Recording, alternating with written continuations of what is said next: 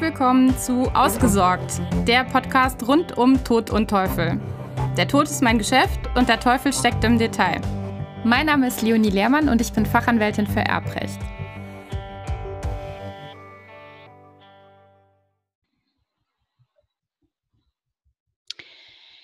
In der heutigen Episode habe ich mir mal wieder einen Interviewpartner bzw. eine Partnerin gesucht und ja, es hat mich total gefreut, von der Existenz dieser Dame zu erfahren, denn eigentlich habe ich nach genau so jemandem die ganze Zeit schon gesucht. Ähm, ich habe heute bei mir Frau Petra Schlitt. Sie ist Angehörigencoach und Demenzberaterin Sie berät darüber hinaus auch in Unternehmen zur Vereinbarkeit von Beruf und Pflege. Und dazu ist sie auch noch Autorin. Also eigentlich die perfekte Ansprechpartnerin für mich gleich aus mehreren Gründen. Willkommen bei mir im Podcast, Frau Schlitt. Ich freue mich sehr, dass das heute geklappt hat. Hallo, Frau Lehrmann. Wie schön, dass ich hier sein darf. Vielen Dank. Fangen wir doch einfach mal mit, dem, mit Ihrem Arbeitsalltag an. Angehörigencoach, das ist ja schon ein sehr spezieller mhm. Begriff. Was kann man sich denn überhaupt darunter vorstellen und wie sieht denn Ihr normaler Arbeitsalltag aus?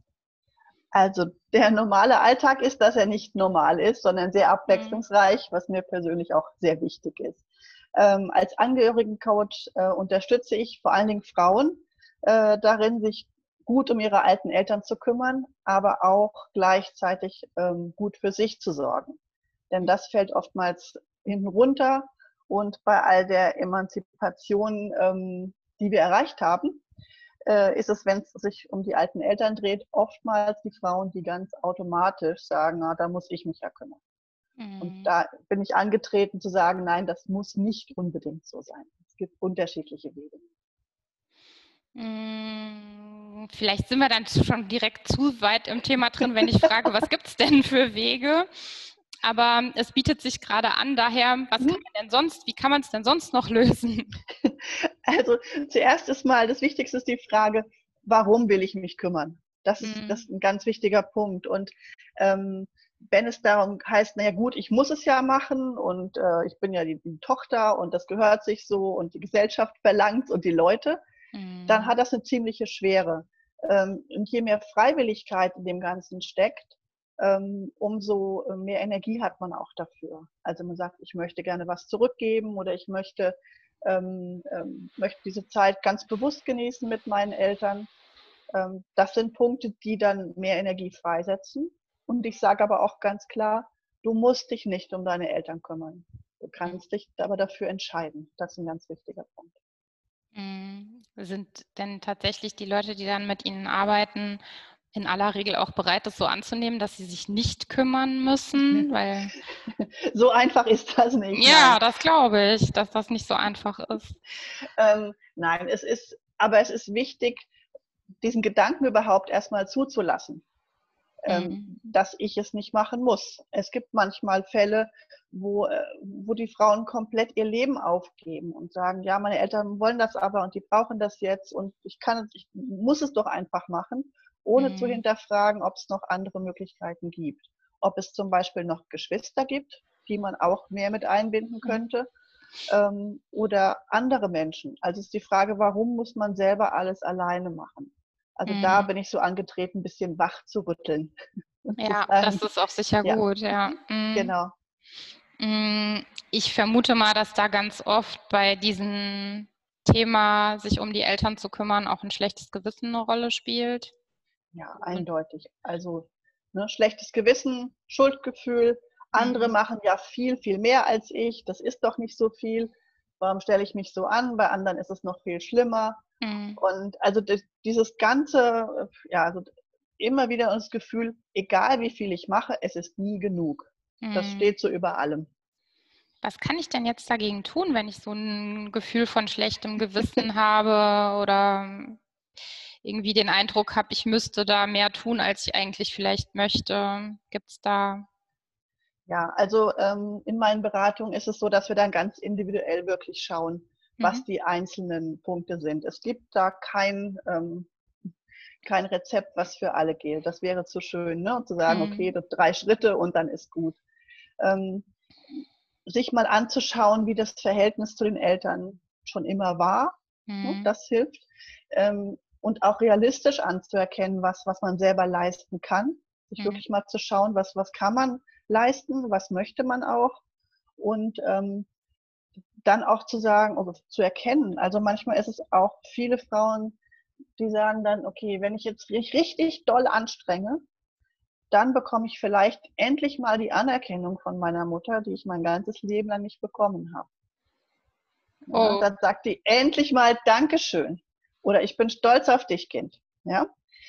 Und aber dahin zu kommen, das ist, ähm, das geht nicht durch einmal kurz nachdenken. Das ist dann wirklich in so einer in so einer Einzelberatung, wo wir genau mal hinschauen, mhm. was könnte denn dahinter liegen, hinter diesem Wunsch, ich muss, ich muss, ich muss. Mhm. Funktioniert das denn Ihrer Erfahrung nach, dass dann da die Anerkennung kommt? Die Anerkennung kommt? Die Anerkennung kommt nicht von den Eltern. Ja. Also wenn die 70 Jahre nicht kam, dann, ja. dann, ist, dann ist der Weg wirklich dahin, so schwer auch ist, zu erkennen, das wird jetzt in diesem Leben nicht mehr stattfinden. Mhm. Und zu schauen, dass man sich die Anerkennung von woanders holt.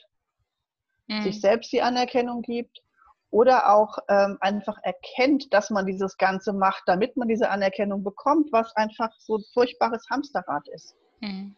Und dann wirklich einen Schritt zurückzutreten, was, ähm, ja, das ist schmerzhaft. Aber der andere Weg ist noch schmerzhafter. Mhm. Wie gehe ich denn damit um, wenn meine Eltern de facto hilfebedürftig sind, aber die Unterstützung eigentlich gar nicht wollen? Kann man da was machen? Kann man da was? Ja, genau.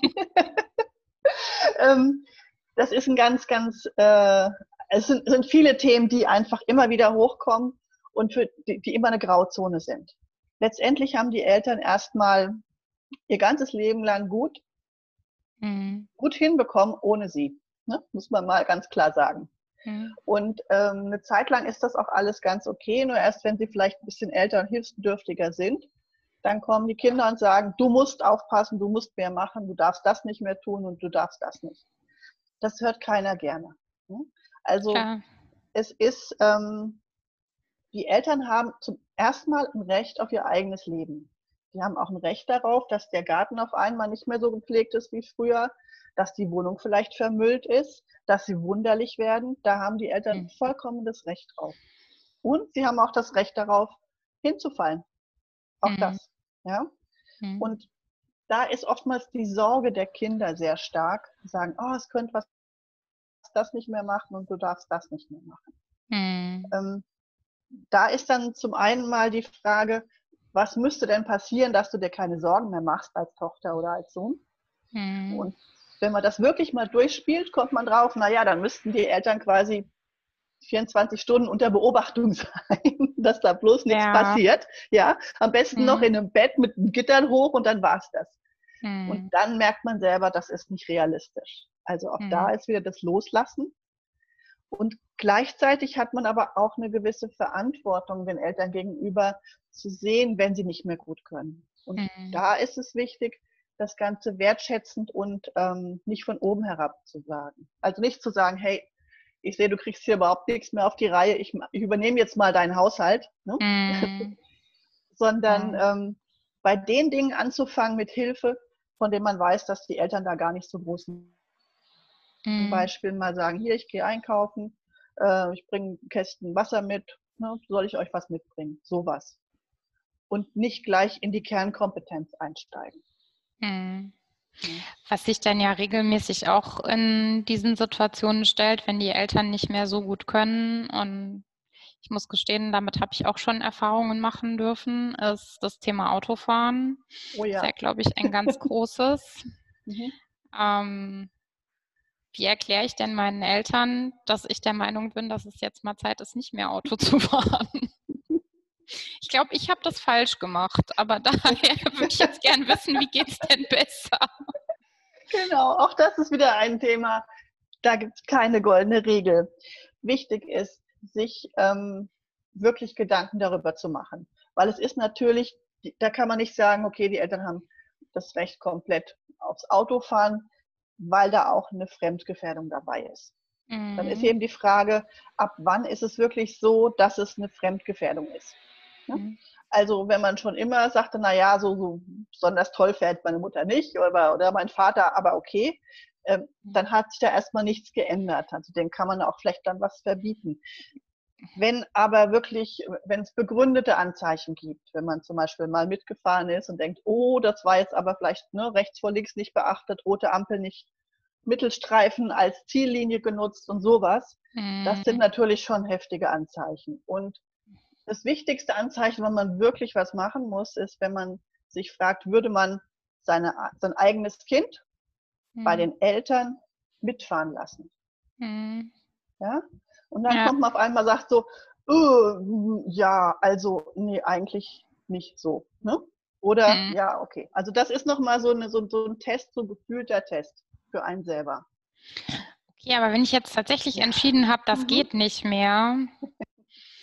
Ja, dann haben Sie das zwar erstmal entschieden, aber Ihre Eltern erst noch, ja, noch lange das, nicht. Ja, genau. Ja, genau. Und ähm, das Thema Autofahren ist ähm, ist ja so viel mehr als nur von A nach B zu kommen. Da hängt so viel Autonomie und Selbstbestimmung mm, dran. Absolut, und, ja. Ja, und auch gerade bei den Frauen, die jetzt älter sind. Die Frauen, die früher einen Führerschein gemacht haben, das war was ganz Besonderes. Ja, das, mm. das waren noch Pionierinnen. Und mm. das war so ein Stück Freiheit für sie. Also ganz, ganz wichtiger Punkt. Ähm, das heißt, es wird äh, es, kleine Schritte, kleine Schritte helfen da. Mhm. Immer wieder zu sagen, zu reden und sagen, hier, über, überleg mal lange Strecken vielleicht nicht mehr, dass man es erstmal ein bisschen eingrenzt. Und zuallererst muss man aber selber einen Plan haben, wie soll denn die Alternative aussehen? Bevor mhm. Sie sagen, es geht nicht mehr, ist es wichtig zu sagen, okay, ja, wie soll denn die Versorgung sichergestellt werden? Mhm. Also durch irgendwelche Nachbarschaftsdienste oder Einkaufsdienste. Und wir wissen alle, Taxifahren ist in dieser Generation kommt nicht vor. Also das ist unabhängig, wie viel Geld jemand hat. Mhm. Aber wenn mhm. jemand über 80 ist, dann nimmt er sich kein Taxi. Mhm. Ist so. Mhm. Ja, das ist nur in den seltensten Fällen. Also es gibt erstmal ein Gespräch führen und sagen, hier, ich mache mir Sorgen um, dein, um deinen Fahrstil. Mhm. hier. Und dann aber auch weitergehen, mit anderen drüber reden. Vielleicht hören die Eltern auf andere Menschen mehr als auf sie. Ja, ja das ist auch ein ja? guter Punkt. Ja, mhm. also wichtig ist, dass sie nicht die Böse sind, mhm. weil das kann das Verhältnis auf lang, langfristig sehr stark beeinträchtigen. Ne, mhm. Ne, meine eigenen Kinder haben mir das Auto weggenommen oder mhm. verboten. Ne? Das ist ja ganz, ganz heftig. Mhm. Also lieber mal gucken, ob man mit einem Fahrlehrer vielleicht eine Fahrstunde ausmachen kann. Mhm. Und dem sagen, ich habe da irgendwie Bedenken, dass man mal schaut, ob das dass, dass die Mutter sagt, okay, klar, mache ich nochmal eine Fahrstunde und guck mal. Mhm. Allerdings muss man eben auch schauen, wenn der Fahrlehrer sagt, hatte ich auch schon, oh toll, was sie in ihrem Alter noch alles können. Hm. Schwierig, ja. Es geht eben nicht nur ums, um das Bedienen können des Autos an sich, sondern um die Reaktionsfähigkeit. Ja, genau. Und, mhm. genau. und wenn es dann noch heftiger wird, dann gibt es wirklich so Sachen wie, also wenn es mehr ähm, auffindbar ist, mhm. weil jemand ähm, schon so orientierungslos ist, dass er nicht mehr weiß, wo sein Auto ist, dann kann man es eventuell auch irgendwo erstmal versteckt lassen ne? mhm. und nicht suchen, so, ja. wenn das machbar ist. Ja. Ähm, und also Autoschlüssel wegnehmen ist ganz schlecht, weil das ist so, so, so eine Machtgeschichte. Ja. Ähm, ja, da ist es eher, sich mal jemand noch einen Fachmann zu suchen, der vielleicht die Batterie abklemmt oder die Zündkerzen rausmacht. So, ne? Also, auch eine gute ja, Idee. Mhm. Ja, also ja. damit es einfach dann eben mit dem ADAC auch noch sprechen und halt schauen, wenn man jetzt so einen Vater hat, der sagt, bei mir passiert, ich hole mal gerade mal neue Zündkerzen oder ich kaufe mir ein neues Auto. Auch das, mhm. das sind alles unterschiedliche Wege. Mhm. Ähm, es ist noch ein schönes, äh, schönes Modell, vielleicht sagen jemand in der Familie braucht gerade ein Auto. Und ähm, dann, wenn man dann sagen kann, ja, ich habe jetzt hier meine, meinem Enkelkind, die ist jetzt gerade umgezogen und die studiert jetzt und der habe mhm. ich das mhm. Auto jetzt geschenkt, dann fühlt man sich selber noch selbstbestimmt als mhm. alter Mensch und sagt, ich habe was Gutes getan und kann den anderen viel eher sagen, du, also ich habe jetzt mein Auto abgegeben, die braucht das ja auch und das ist ja viel besser, als mhm. zu sagen, meine eigenen Kinder haben mir das Auto weggenommen. Mhm. Ja, das ist ein sehr schöner Ansatz. Das gefällt mir gut. mhm. ja. Und die Frage kommt dann oft auf, das ist ja ein Anlügen, ne? ne? gerade wenn man ja. jetzt, aber da geht es darum, wirklich in dem Fall, was will man erreichen und es geht auch um die Fremdgefährdung, ne? die mhm. man da ähm, ausschließen will. Die Polizei kann erst was tun, wenn was passiert ist. Mhm. Das ist leider so. Es gibt aber noch die Möglichkeit beim, bei der Straßenverkehrsbehörde ähm, eine Meldung zu machen und zu mhm. sagen, hier, diese Person, die ist mir jetzt aufgefallen, die ist irgendwie, hm, fährt irgendwie bei Rot über die Ampel oder so. Mhm. Dann bekommt, dann müssen die dem nachgehen und dann gibt es eine Einladung zu diesem MPU-Test, ne, was ja mhm, früher der mhm, Idiotentest war. Mhm. Und der ist mit viel Geld verbunden. Das kostet nochmal irgendwie 500 Euro oder sowas. Mhm. Also weiß nicht genau, aber es kostet jedenfalls einiges nochmal. Und man muss diesen Test eben auch bestehen. Mhm. Und da sagen dann viele, ach naja, dann ne, mache ich ja. nicht. Ja. Das ist noch eine Möglichkeit. Wichtig dabei ist, dass nicht Sie als Tochter diese mhm. Anzeige machen. Mhm. Weil irgendwo erscheint dieser Name. Und wenn mhm. Sie dann quasi bei Ihren Eltern gegenüber dastehen als diejenige, die Sie angezeigt haben, das mhm. geht gar nicht. Ja? Da ja. lieber jemanden bitten aus dem entfernten Bekanntenkreis, der nichts mit den Eltern direkt zu tun hat. Mhm. Das ist noch so eine Empfehlung. Ja, okay. Also ich, ich, sehe schon, Sie sind als Konfliktberaterin zwischen Angehörigen, gerade was das Thema Älterwerden betrifft, echt die perfekte Ansprechpartnerin. so viel fundiertes Know-how habe ich dazu echt noch nie gehört. Ah, nee, echt super, ganz toll. Ähm, Jetzt ist das aber, glaube ich, nur ein Teilbereich. Wenn ich es richtig verstanden habe, bieten Sie zusätzlich auch Hilfestellung bei der Einordnung, wie gehe ich denn jetzt mit dem Pflegefall, wenn dann einer eingetreten ist, um, mhm. ähm, durch Vermittlung von Anlaufstellen oder dergleichen. Vielleicht. Ja, das, das auch, aber das ist nicht der Schwerpunkt. Ne? Mhm. Also es ist aber, letztendlich ist es, ist es so, entweder kommt jemand zu mir, weil er sagt, ähm, ich habe so langsam das Gefühl, ich, es muss was es, es wird irgendwie, ich muss was tun. Oder es ist ein ganz konkreter Fall. Also mhm. ein Unfall, ähm, Oberschenkelhalsbruch auf einmal, ne, Mutter im, im, im, Krankenhaus, jetzt ist Anschlussreha angesagt. Was mhm. ist mit medizinischem Dienst? Was muss ich da alles beachten?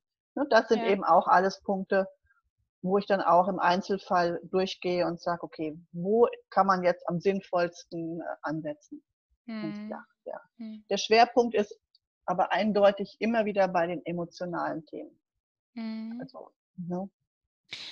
Wie spricht man denn so schwierige Themen wie Altersvorsorge, mhm. Testament, vielleicht Patientenverfügung, Vollmachten, mhm. diese Themen, die ja eigentlich mein Gebiet sind, aber die ich mhm. natürlich nicht anspreche, sondern das muss ja irgendein Angehöriger machen, wenn es nicht genau. geregelt ist. Richtig. Wie kann man das damit ja. umgehen? Also ein ganz wichtiger Teil in meiner Beratung ist immer auch die Frage, gibt es sowas schon? haben mhm. Sie schon da, Sie schon darüber Gedanken gemacht? Weil es einfach, ähm, es, äh, wenn das einmal klar ist, ähm, das Ansprechen ist auch wieder sehr, ähm, kann auch wieder in Stufen erfolgen. Wichtig ist bei allen Sachen nie so nach dem Motto, so Mutter, wir müssen jetzt reden, ne? mhm. sondern wirklich so ganz nebenbei.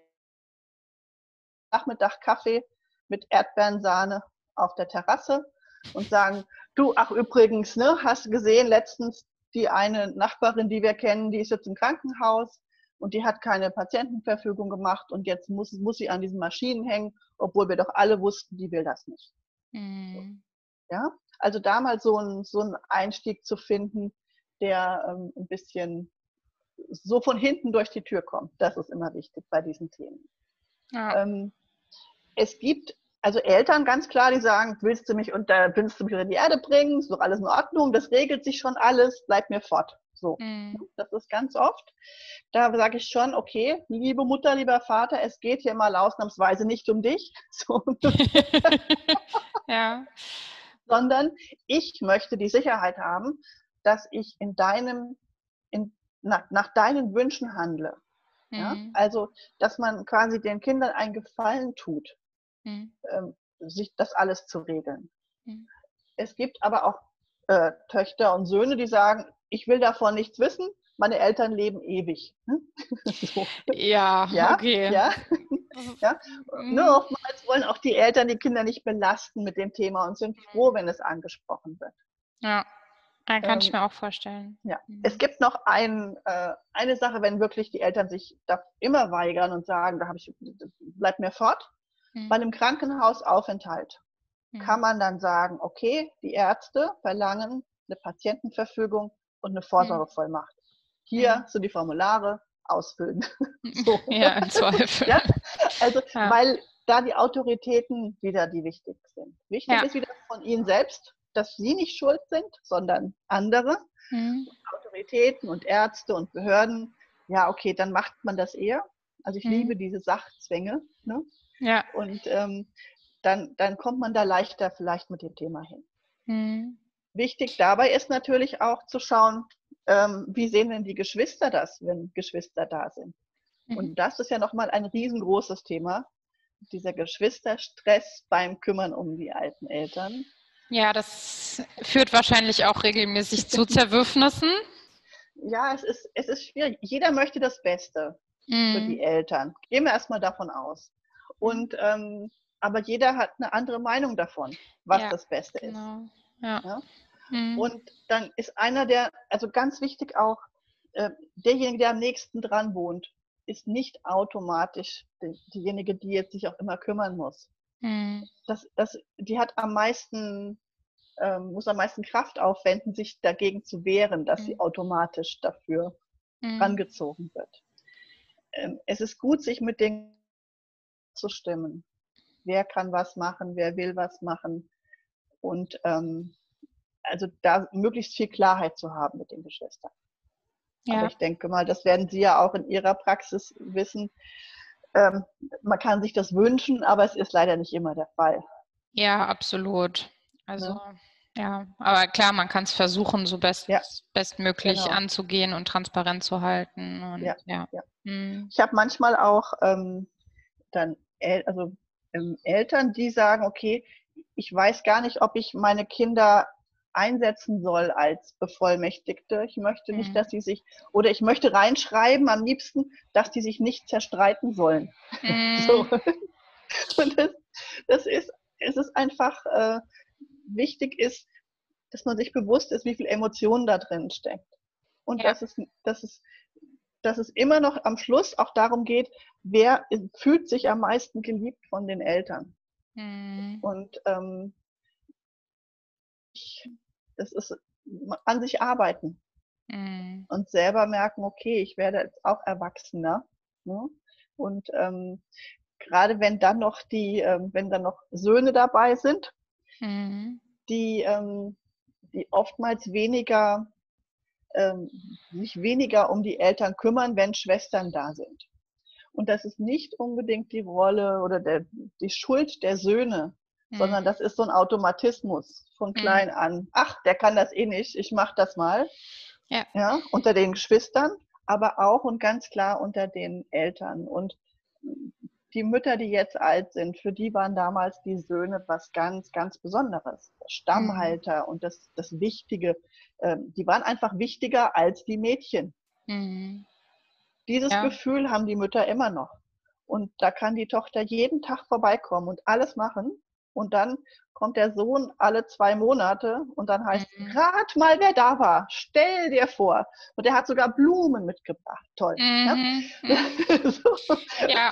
ja. ja. und absolut. dass man dann als Tochter nicht in den Tisch beißt, ist, also es ist wirklich, ähm, da ist es ganz klar, aber das ist nicht Aufgabe der Mutter, das zu klären. Und man kann das auch mit der Mutter nicht klären, sondern da geht es darum, sich unter den Geschwistern untereinander abzustimmen mhm. und sagen, okay, du bist vielleicht weiter weg, aber du kannst dich um Schreibkram kümmern, um Finanzen, du kannst bei Behörden anrufen und, und. Mhm. Also da gibt es mehr Möglichkeiten, als man wieder selber denkt. Mhm. Das. Gemeine an dem, diejenige Person, die am meisten quasi vereinnahmt wird von allem, mhm. am meisten zu tun hat, ähm, ist auch diejenige, die was ändern muss, damit sich was ändert. Ja. Und das ist das Gemeine daran weil für alle anderen ist es bequem. Ja, ja klar. Mhm. Ja? Ähm, können Sie ausmachen, was die häufigsten oder das, vielleicht sogar das häufigste Anliegen ist von Personen, die zu Ihnen kommen und von ihr ihre Hilfe suchen? Ähm, ich glaube, es ist so ein, so, ein, so ein, Gefühl wie, ich will mein Leben zurück. Mm. So oben drüber.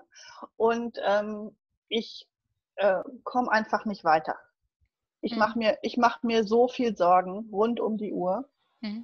Und ähm, ich merke selber, dass ich krank werde. Ne? Das sind mhm. wirklich dann so erste Burnout-Anzeichen und Anzeichen, nicht mehr schlafen können, ähm, nicht mehr ausspannen können. Mhm. Ähm, das sagen, okay, jetzt ist, ich weiß nicht mehr weiter. Ja. ja. ja. Es ist echt toll, dass es da Leute gibt wie Sie, die dann diesen Menschen helfen. Ich glaube, dass das auch total wichtig ist, weil ich denke, dass es auch in den nächsten Jahren wahrscheinlich immer mehr zunehmen wird, dass ja. Menschen ihre Eltern halt selber pflegen und damit auch einfach überfordert sind, genauso wie Sie das jetzt gerade eigentlich beschrieben haben. Ja. Mhm. Also es ist sehr oft die, ähm, dieses Gefühl, ich muss es alleine schaffen, ne? mhm. was auch viel davon abhält, sich Hilfe zu suchen. Mhm. Das ist ja so, das ist ne, so ein Auto, Automatismus. Ich muss es alleine schaffen, ich bin doch die Tochter und das ist doch das ist so in einem drin, mhm. dass man mhm. oftmals gar nicht überlegt, es gibt auch noch andere Möglichkeiten. Und es fühlt sich total wie so ein krasser Tabubruch an, wenn man mal drüber nachdenkt. Mhm. Oh mein Gott, wenn ich, ich, ich, darf, ich, darf, ich dürfte mich auch nicht kümmern, das ist ja unglaublich. Mhm. Ja? Und das kann aber sehr befreiend sein, wirklich dieses Gedankenspiel mal zuzulassen. Und dann zu sagen, okay, mit dieser neu gewonnenen gedanklichen Freiheit, wie gehe ich denn damit jetzt um? Und wie kann ich mich meinen Eltern gegenüber erwachsener äh, nähern? Ja. Gibt es sowas wie eine wesentliche, vielleicht die wichtigste Erkenntnis aus Ihrer langjährigen Berufserfahrung? Äh, ja, aus Berufs- und Lebenserfahrung zusammen. Du hast immer eine Wahl. Mhm. Auch mhm. wenn die, Konse ne? die Konsequenzen sind da, aber du hast wirklich immer eine Wahl, dich zu entscheiden. Mhm. Und ähm, wenn man sich das immer wieder sagt und auch in den Situationen, wo man denkt, ja, pf, das ist komplett alternativlos. ne? Mhm. es, es gibt immer Möglichkeiten, es gibt immer noch andere Möglichkeiten. Ja.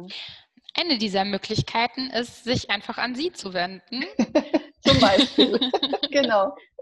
Wenn ich jetzt Ihre Hilfe in Anspruch nehmen mhm. möchte, wie erreiche Jawohl. ich Sie denn am besten? Was ist denn Ihr bevorzugter Kommunikationsweg? Oder? Also am einfachsten auf meiner Webseite mhm. petraschlitt.de. Mhm. Ähm, ich bin auch bei, bei Facebook, bin ich auch zu erreichen. Ähm, und da, da, aber auf der Webseite gibt es auch die Möglichkeit, so ein, ähm, eine halbe Stunde ein Gespräch zu buchen bei mir.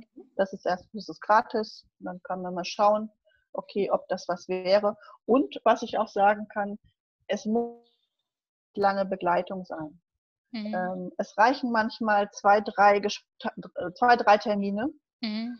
Und dann ist wirklich, ähm, dann, ist, dann sind meine Klienten noch wieder handlungsfähig. Das ist mhm. mir ganz wichtig. Mhm. Die haben wieder Hoffnung und sind handlungsfähig. Ja, mhm. Das ist mir ähm, also die kriegen bei mir immer eine Portion Hoffnung, ob sie wollen oder nicht. ja, das ist schön. Ähm, natürlich werde ich Ihre Kontaktdaten noch in die Folgenotizen packen. Ähm, auf eins wollte ich aber dann doch noch hinweisen, dass wenn man sich jetzt nicht direkt mit Ihnen persönlich, äh, persönlich in Verbindung setzen möchte, dann hat man auch immer noch die Wahl, zunächst mal Ihr Buch zu lesen. Mhm, genau. Mhm. Noch, nie, noch ist es nicht draußen. Es ist, wird da ist genau. gerade, Entschuldigung, können Sie es gerade nochmal wiederholen? Ich ja, glaube, dass die Verbindung ist, abgerissen. Ah ja, es ist im ähm, Oktober wird es bestell, ist, äh, ist es, wird es erscheinen und ab jetzt ist es bestellbar. Genau. Der Titel? Überlebenstipps für Elternkümmerer. Perfekt. Ja. Vielen Dank, Frau Schlitt. Haben Sie noch äh, von Ihrer Seite irgendwas anzumerken, was Sie unseren Hörern jetzt noch mitgeben möchten? Ähm, also ich würde sagen, eine, eine Bestandsaufnahme zu machen, mhm. egal in welchem, wie es jetzt, wie es aktuell mit den Eltern ist, ob, auch wenn die noch fit sind, sich mal zusammenzusetzen mit all denen, die in Frage kommen könnten, sich zu kümmern mhm. und mal zu überlegen, wie könnte das aussehen. nicht in Stein gemeißelt, sondern ähm, einfach mal zu sagen, okay, was, was wären denn potenzielle Möglichkeiten? Ja. Und dann aber auch flexibel reagieren.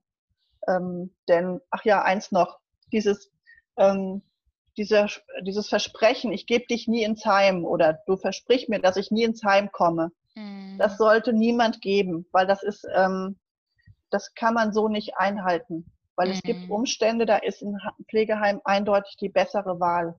Ja. Und dieses Ich gebe dich nicht ins Heim heißt eigentlich, ich lasse dich nicht alleine. Mhm. Das ist das viel Wichtigere.